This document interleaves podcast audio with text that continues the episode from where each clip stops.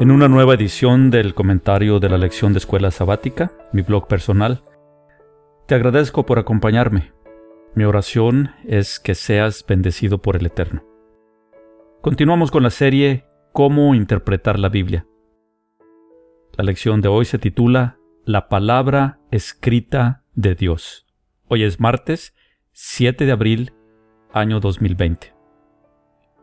La palabra hebrea que se traduce como escribe es Strong 3789. Katab.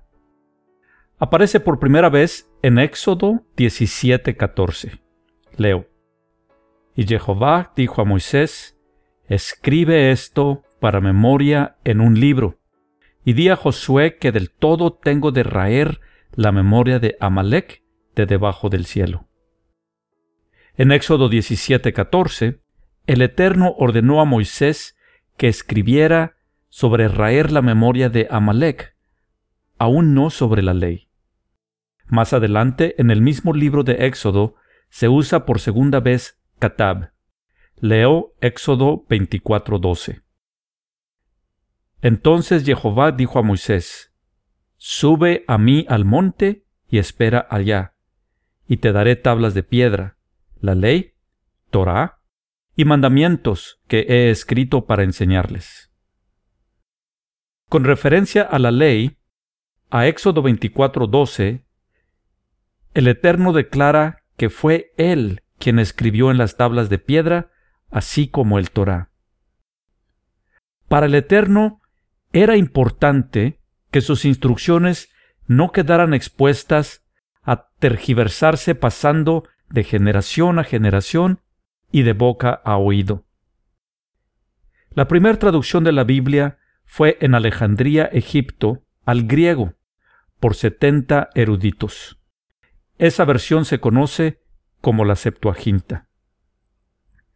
Cuando se enteraron los rabinos judíos de Jerusalén, se entristecieron al pensar cómo las escrituras perderían su verdadero significado. Mientras que fue una bendición poder exportar el contenido de los libros sagrados al mundo que no entendía hebreo, también fue una realidad que su significado original se fue diluyendo. Eso sin mencionar que las casas editoriales se toman la libertad de quitar y agregar versículos a discreción. Hay un mandamiento muy importante en el Torah que muestra lo serio que consideraba el Eterno las instrucciones escritas. Son instrucciones dirigidas al rey de Israel. Leo Deuteronomio capítulo 17 versos 18 al 20. Y cuando se siente sobre el trono de su reino, entonces escribirá para sí en un libro una copia de esta ley, Torah, del original que está al cuidado de los sacerdotes levitas, y lo tendrá consigo, y leerá en él todos los días de su vida, para que aprenda a temer a Jehová su Dios, para guardar todas las palabras de esta ley, Torah, y estos estatutos, para ponerlos por obra. Para que no se eleve su corazón sobre sus hermanos, ni se aparte del mandamiento a diestra ni a siniestra, a fin de que prolongue sus días en su reino, él y sus hijos en medio de Israel. La palabra escrita es vital para evitar malas interpretaciones. De no estar escrita, dependeríamos de tradiciones orales, como el Talmud y el Mishnah, las cuales predominaban en Judea antes y durante el ministerio de Yeshua. La ley oral era la ley a la que se oponía Yeshua.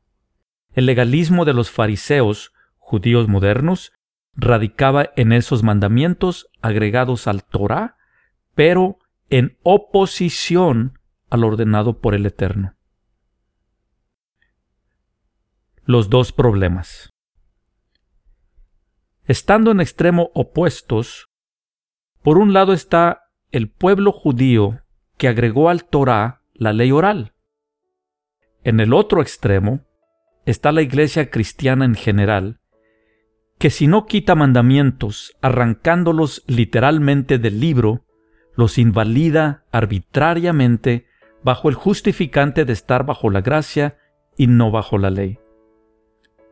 Tanto un grupo se aleja de guardar el Torah como el otro.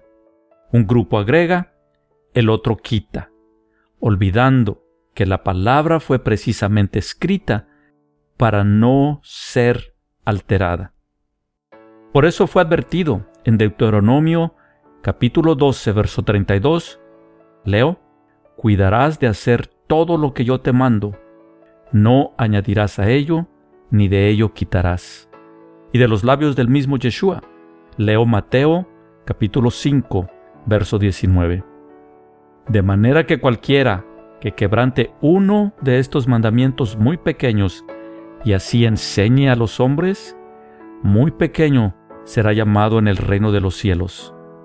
Mas cualquiera que los haga y los enseñe, éste será llamado grande en el reino de los cielos.